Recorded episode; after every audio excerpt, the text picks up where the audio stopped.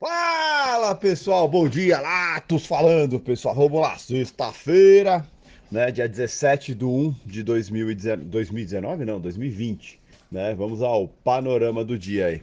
Os mercados hoje amanheceram animados, né, os dados é, da China aí, de certa forma, deram uma tranquilizada né, no, nos mercados. Apesar da China ter tido um crescimento menor desde 2019, 2009, ainda teve um crescimento acima de 6%, como citado por Liu He né, no dia da, da assinatura do acordo comercial. Né? Então, é, de certa forma, o, não foi não foi tão ruim quanto se esperava, né? Saíram dados aí, a China cresceu 6,1 né, em 2019 e não agradou a todo mundo, mas foi um, um, um crescimento considerável.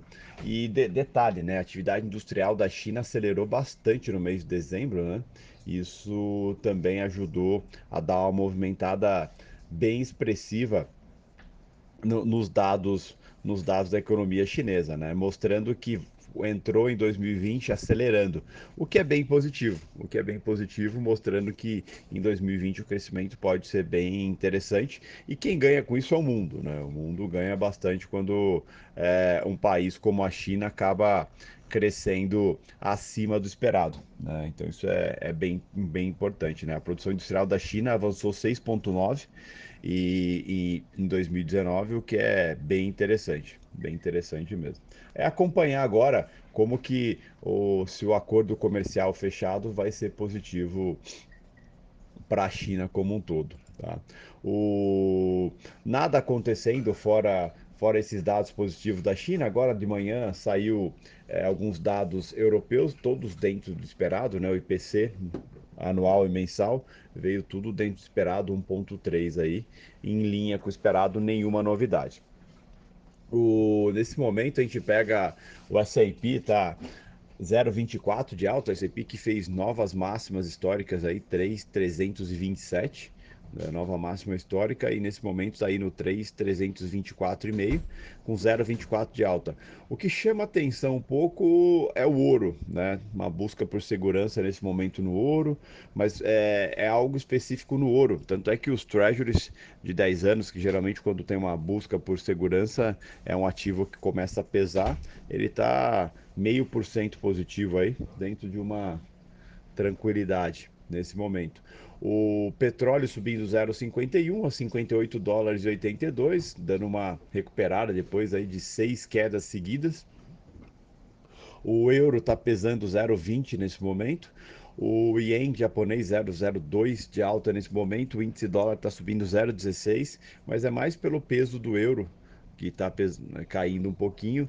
É, a libra esterlina está caindo 0,22, com alguns dados ruins vindos ali no Reino Unido, mas também nada muito expressivo. Por uma sexta-feira, dá para dizer que a situação está bem tranquila aí, a sessão está tá bem morna, né? Bem morna. O, falando de agenda, a, gente, agenda hoje às 10h30 tem licença de construção, licença de construção mensal, construção de casas novas, construção de casas novas de dezembro. É, então, uma agenda tranquila às 10h30. Às 11 horas tem o discurso do Harker, membro do FONC, né, do Banco Central americano. Às 11h15 tem produção industrial. Esse é um dado importante que é, é bem interessante ficar atento a isso tá? E às 12 tem ofertas de emprego Jolt, tá? Mas o dado, o drive do dia aí com certeza é às 11h15 a produção industrial americana, que tem uma expectativa aí que vem a 0.2 negativo, né? Então é aguardar para ver como vai ser. Vale lembrar que a do mês anterior ela veio bem bem expressiva, mas a expectativa é, é bem baixa para esse momento. E se surpreender aí pode dar uma movimentada boa no mercado, principalmente no SIP, que vem fazendo novas máximas históricas, comemorando ainda o acordo comercial com a China. Tá? Então, ficar bem atento a isso. É, a nível de Brasil, nada importante acontecendo, a não ser a tabela do frete. Né, foi anunciado um aumento de 15% na tabela do frete, que já rendeu é, algumas falas de membros dos caminhoneiros dizendo que a tabela do frete é irrelevante, o que tem que se preocupar é com o diesel. Né? É importante subir a, tabela do frete, mas de nada adianta se o diesel tiver mais caro. Tá? Então, é meio que um recado para o governo aí sobre a questão do diesel, a questão dos combustíveis, que é o que pesa para os caminhoneiros. É... Falando um pouco de mercado ontem, os mercados ontem é, oscilaram bastante, né, entre positivo e negativo, é, teve uma volatilidade alta e o que chama atenção é o dólar, né, que continua puxando forte, continua, é, de certa forma, até pressionando o BC, né? O dólar ontem chegou a bater máxima no 4,204,5 né? Uma puxada expressiva, depois acabou voltando, o ajuste ficou alto, né? Ficou 499,54 e mais uma vez descolado do cenário externo, né? Não tinha nada acontecendo com o mercado externo, pelo contrário, né? O S&P em novas máximas históricas, é, a, de certa forma tudo ocorrendo muito positivamente bem lá fora. Mas aqui é, o cenário doméstico, né, a bolsa como um todo, vem sendo sustentada mais pelo pelos fundos internos do que os externos. Né? A saída de capital é, no mês de janeiro já está em 5 bilhões. Né? Então isso é bem expressivo, bem expressivo mesmo.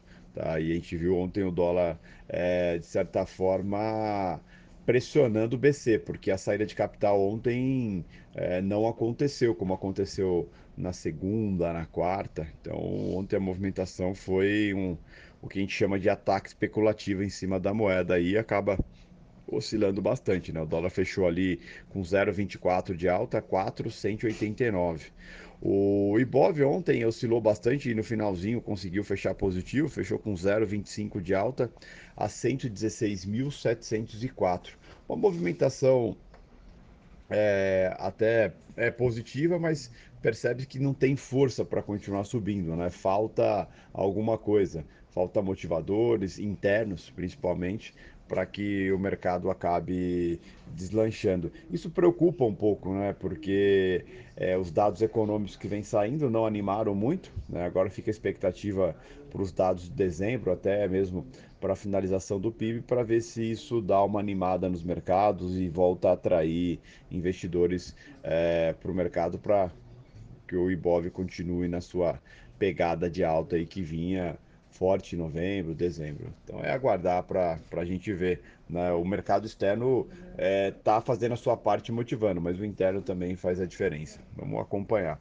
Os estrangeiros ontem acabaram vendendo é, 9.809 contratos, estão com uma posição no G20 em 139.794. Né? O mercado subiu bem, né? É, o dólar vem subindo bem em janeiro, então é, alguns estrangeiros já estão aproveitando e colocando no bolso. Vamos ver como vai ser hoje. Vale lembrar que é sexta-feira, é um dia mais tranquilo. É, se, se aqui fosse levar em consideração o cenário externo, teremos um dia super tranquilo. Mas é, vamos ver se o teste do AUBC no dólar ainda continua. Né? Então vamos aguardar. Excelente sexta-feira a todos.